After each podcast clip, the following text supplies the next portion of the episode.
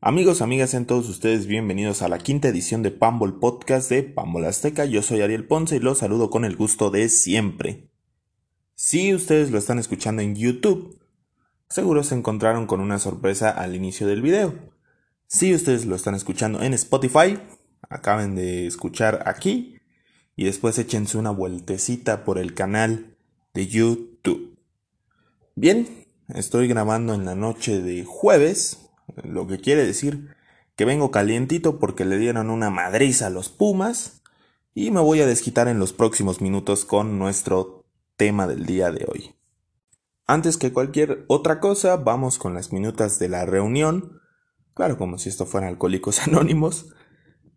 El proyecto va a cambiar su manera de distribuir el contenido. En YouTube se empezarán a subir los podcasts y en un par de semanas empiezan los videos, que se subirán los días viernes. Por ende, este es el penúltimo podcast de viernes.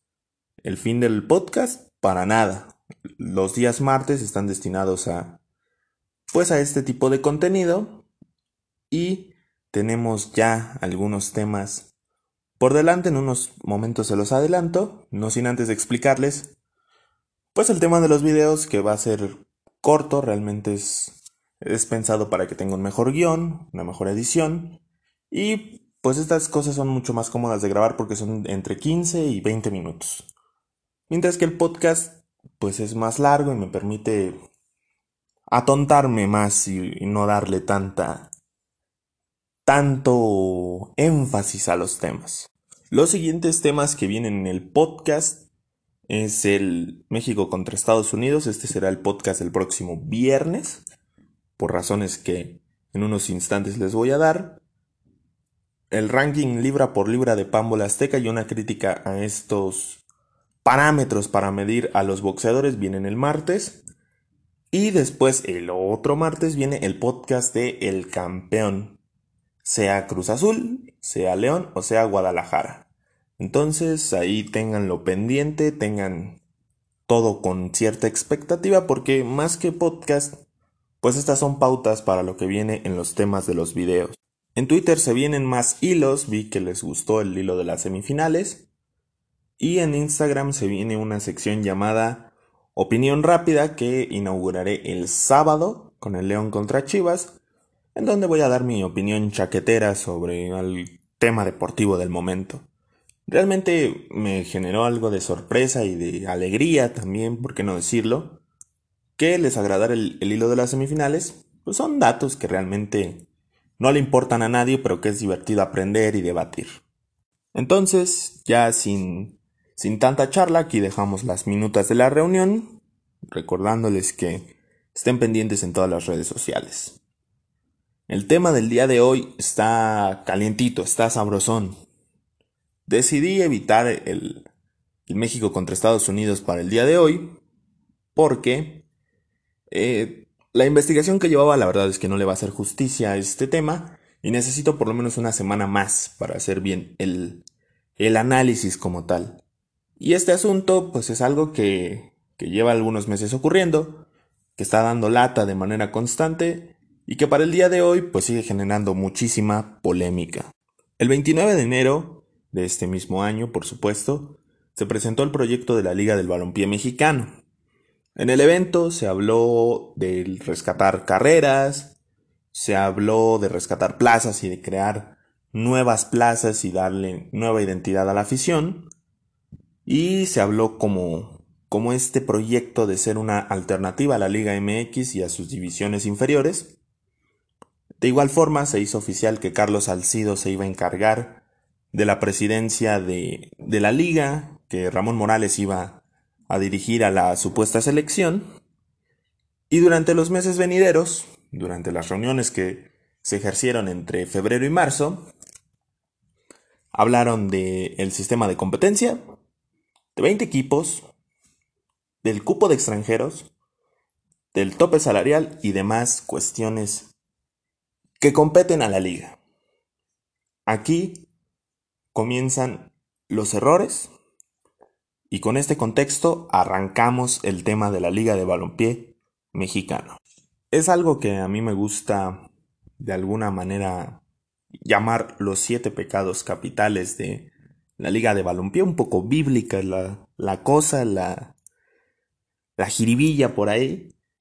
Entonces arrancamos. Su primer pecado fue el tema de las franquicias. Los equipos se iban anunciando y no dejaban muy en claro cuestiones muy importantes para un nuevo club, como el plantel, las visorías para los jóvenes, la sede, el estadio, los campos de entrenamiento y demás, el cuerpo técnico y sobre todo la directiva. El caso de Ensenada ilustra muy bien este pecado. Eh, promesas, rumores de grandes jugadores como Joffre Guerrón y Michael Arroyo, se dieron peleas con el gobierno local por el comodato del estadio, despidos de gente de manera injustificada, eh, despidos de directores deportivos, el caso de Ramón Ramírez que fue gravísimo y que casi llega a las instancias legales, eh, estafas en las visorías para los jóvenes, el abandono de los refuerzos, el tema de Blas Aguayo que, que durante meses estuvo pendiente y que casi llega también a un tema eh, legal, la falta de planeación y de logística. A días de arrancar la pretemporada, el famoso torneo por ti, y una falta de ética constante.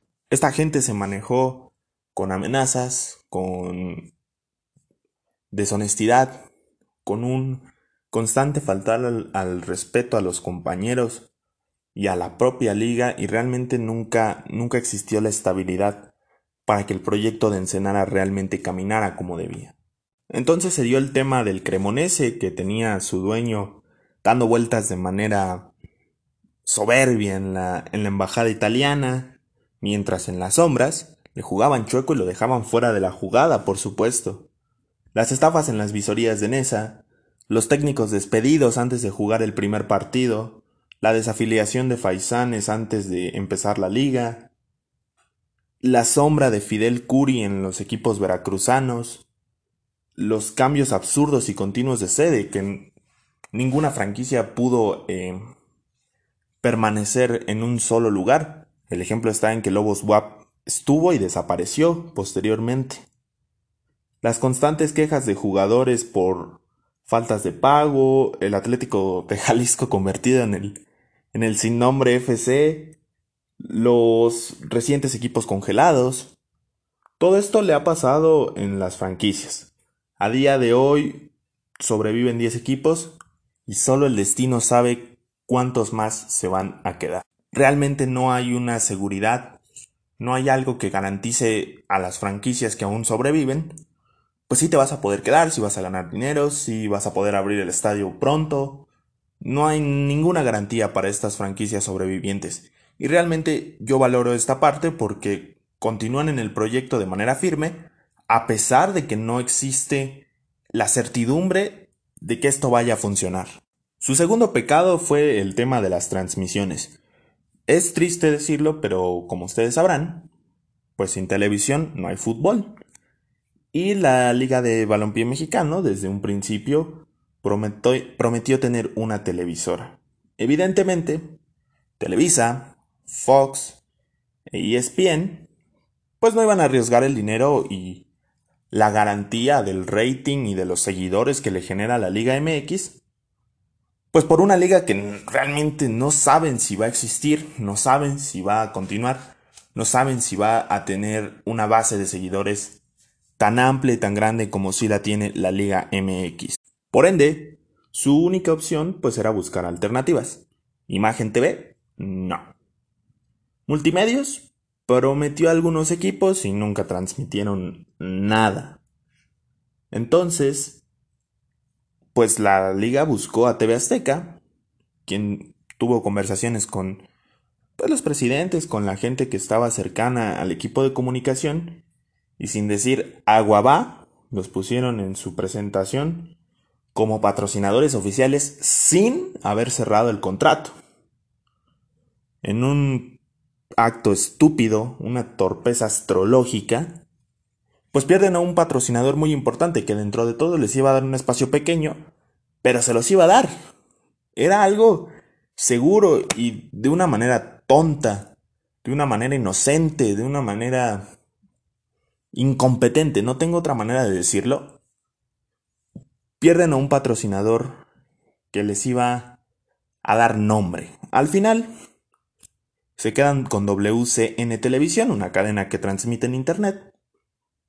Y durante las primeras tres jornadas, pues esta cadena lleva las transmisiones, eh, lleva sus propios narradores. Estaba Raúl Sarmiento, por ejemplo. Y después, y sin, sin avisar, sin un previo aviso, sacan un comunicado que buscaba dar tranquilidad a los seguidores que de, porque se decía que WCN y la Liga de Balompié rompían relaciones. Y a los pocos días WCN confirma que en efecto se rompieron ya las relaciones con la Liga de Balompié. Una falta de inteligencia y de profesionalismo, de experiencia, no lo sé, pero nunca pudieron amalgamar una estrategia de marketing que le funcionara a la cadena y que le funcionara a la liga, porque al final iban en el mismo barco y ambas estaban arriesgando su capital y su poco prestigio. En este momento llevan ya ocho jornadas y la liga de balompié se medio ve, y digo se medio ve porque hoy revisé la, la cantidad de espectadores en su transmisión de Facebook Live y tenía 403. ¿Es más de lo que tiene Pambola Azteca? Sí, es más de lo que tiene Pambola Azteca. Pero no es ni una décima parte de lo que tuvo el Cruz Azul Pumas en rating o de lo que tuvo el Chivas León o de lo que tuvo, vamos, el Monterrey Puebla. También ayuda un poco el tema de las transmisoras locales, radios, cadenas televisivas pequeñas que ayudan de alguna manera a darle difusión a un contenido que realmente pues, no es seguro y no da ninguna certidumbre.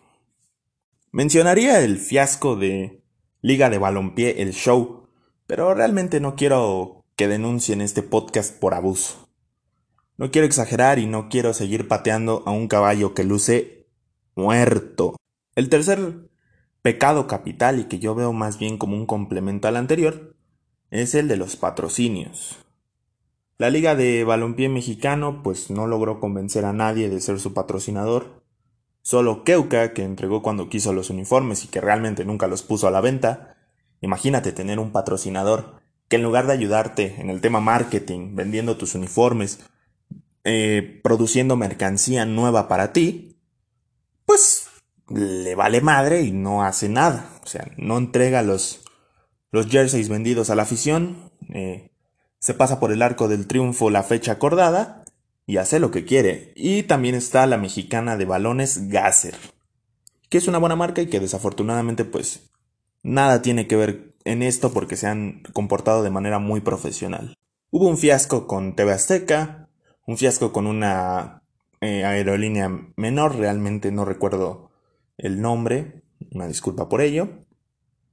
Y poco más, no hubo quien quisiera entrarle al tema de la liga de balompié. Hubo algunos patrocinadores que lograron conseguir los equipos, pero realmente pues no fue de mucha ayuda porque muchas franquicias desaparecieron en el camino. Se quedó muy corto en el tema patrocinadores, no pudieron dar una certidumbre, no pudieron garantizarle a, las marcas, a las televisoras, a las transmisiones de, de radio, que les podían ayudar y que podían ser un, un impulso para, para sus marcas y para el prestigio de las mismas sin darle eh, una gran cantidad de dinero a la liga. No lo sé, realmente es complicado cuando te quieres aventurar sin tener algo seguro. El pecado número 4 es el de los jugadores. Eh, más que buscar ser un, semillero de, nuevos talentos, la Liga de Balompié Mexicano pues recogió todo lo que ya no quiso el ascenso, lo que ya no quiso la Liga MX, y realmente no se interesó por el talento joven, por el talento mexicano, vaya. Es difícil cuando tú vas a una visoría y el profesor te ve, ¿qué? cinco minutos. El resto del tiempo se la pasa volteado, platicando, chacoteando por aquí y por allá. Realmente no puedes mostrarle tu talento. No puedes darle esa, esa muestra de que tú mereces estar ahí y de que tú mereces un sueldo y de que tú mereces ser profesional. Es muy difícil trabajar así. Los jóvenes del campamento de la Liga de Balompié no encontraron cupo en los equipos y realmente pues era una liga de veteranos. Jair Barraza, López Mondragón, el tema de Paulo Enrique, se llama el tipo este que juega en el NESA, Poncho Nieto, o sea, nunca, nunca hubo realmente el espacio para un, un plantel joven o para alguien que quisiera demostrar su talento en la liga de balompié. Las visorías y este famoso campamento fueron una estafa, fueron otra venta de humo de una liga que, que nunca pudo cumplir con la promesa de ser la nueva generadora de talento en el fútbol mexicano, lo cual es, es triste y es bastante decepcionante porque Carlos Salcido viene de un equipo como Chivas, que se caracteriza justamente por eso, por su fe, por su confianza en el talento mexicano, y él realmente no cooperó y no se la tuvo al talento mexicano de las nuevas generaciones. El quinto pecado es el de la falsa moral. La Liga de Balompié Mexicano se promocionó como una alternativa a lo que vemos en la Liga MX, en el ascenso y en las categorías inferiores. Sin embargo, esta competición llegó prometiendo nuevas formas, límites de salario, límites de extranjeros, oportunidades a los jóvenes y realmente nada de eso han podido cumplir. Y esto es porque tienen las viejas mañas de la federación. Realmente cuando uno leía las noticias del Cremonese, de Ensenada, de los escándalos con Marcelo Alatorre, con el Gulit Peña, con Jorge Enríquez, pues te dabas cuenta que más o menos tienen las mismas maneras, las mismas malas formas, y que no, no quisieron intentar de otra manera darle una buena, una buena organización a su propia liga. Es tristísimo porque se perdió una buena oportunidad de tener una competencia sana, una competencia honesta, una competencia pareja, y prefirieron irse por el lado de a ver a mí que me conviene, a ver cómo puedo sacar tajada de esto, cómo puedo sacar tajada del otro, y al final todos se van a quedar con absolutamente lo que me lleva al punto número 6. ¿Quién controla la liga? Más que un pecado es una pregunta.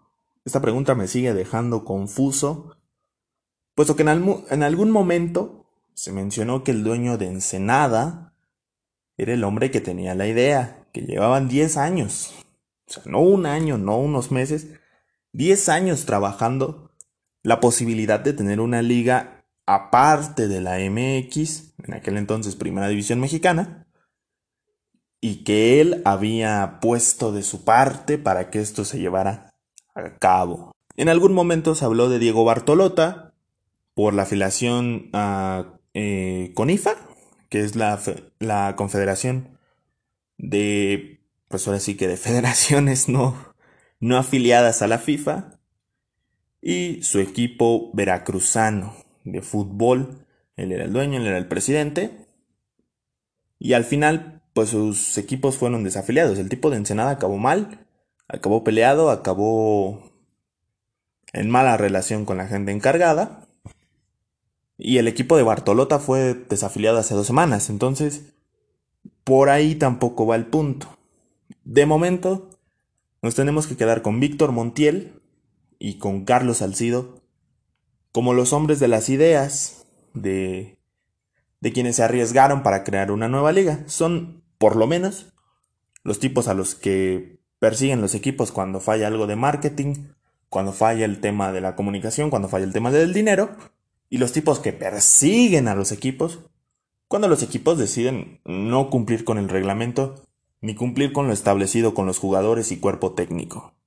Y el séptimo y último pecado, y esto yo lo considero como lo más grave, la prisa. Y es que yo no soy de ninguna manera un empresario.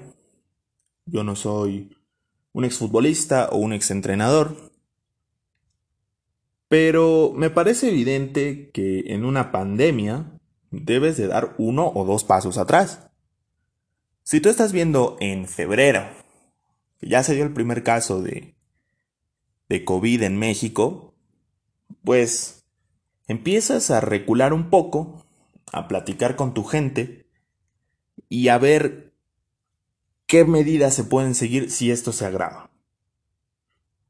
Cuando les llegó el problema en marzo, en lugar de tomar la decisión obvia y decir, señores, vamos a seguir trabajando, nos vemos en 2021, les valió madre, México, México rara, ra, y decidieron seguir sin tener algo sólido para dar el paso hacia adelante.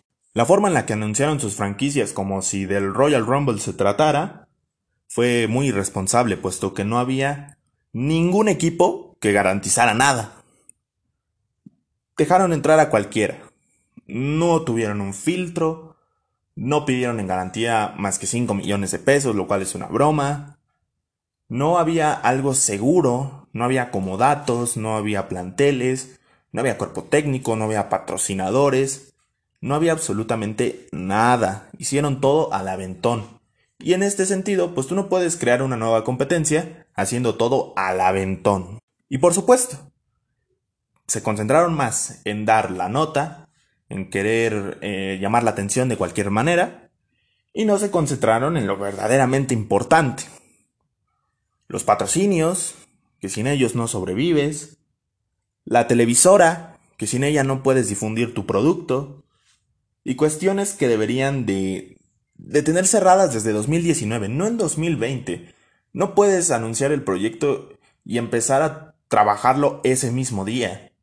Tienes que anunciar el proyecto pero ya teniendo algo detrás.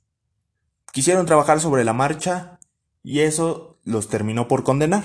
La conclusión que yo puedo dar es en la forma de, de, de no, lo, no lo sé. puedo dar los pros, me parece que, aunque no estoy tan de acuerdo, estuvo bien que rescataran algunas carreras, que dieran nuevo trabajo, que buscaran ser semilleros, eh, realmente cuestiones que se quedan más en el lo intenté que en el realmente lo hice. Y los contras pues son muchísimos. Lo ya expuesto.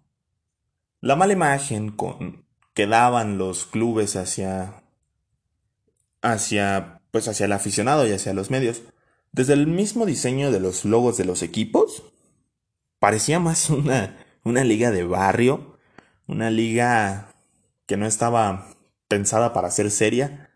Les faltó, se los digo de broma o casi riéndome, pero les faltó tener un equipo que se llamara el Real Samesta y hacerlo oficial.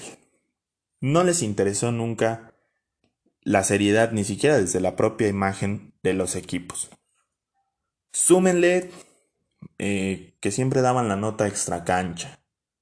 Comunicados recibles, reconstrucción de la liga, vamos a rehacer la historia, ya no va a volver a pasar esto. Es que Salcido da un comunicado, lo da Tiel, Despedimos al de comunicación, no, tenemos otro de comunicación, lo volvemos a despedir. Eh, la afiliación a Conifa, que no queda muy claro qué es lo que van a hacer. La asociación de Bartolota, que no queda muy claro su, su papel. Que cambia al equipo de Zacatepec a, otro lado. San José juega en Michoacán, no, ahora juega en Morelos. El equipo de Jalisco ya no tiene nombre. Tantas cosas que pasan en, en esta liga y que realmente no parecen tener una solución, pues sí llega el punto en el que uno se decepciona y decide abandonar. ¿Y por qué digo abandonar? Desde un tema particular, yo sé que lo que me pase a mí pues no, no es tan importante, pero como alguien que es originario de Nesa, que le gusta mucho el fútbol, que soy un tipo que me encanta el fútbol en zonas pequeñas, soy muy fan de la Europa League, por ejemplo. Pues sí era motivante, sí era interesante poder ver una competencia alternativa a la Liga MX y cómo se desarrollaba. Pero esto ha sido un circo. Desde el principio ha sido un circo.